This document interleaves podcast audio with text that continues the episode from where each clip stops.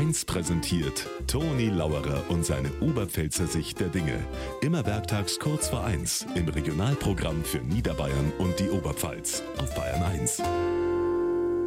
Haben Sie das mitgekriegt? In Malmö in Schweden haben uns 35 Gäste an Weihnachten in einem Restaurant ein Zech gemacht für über 7000 Euro.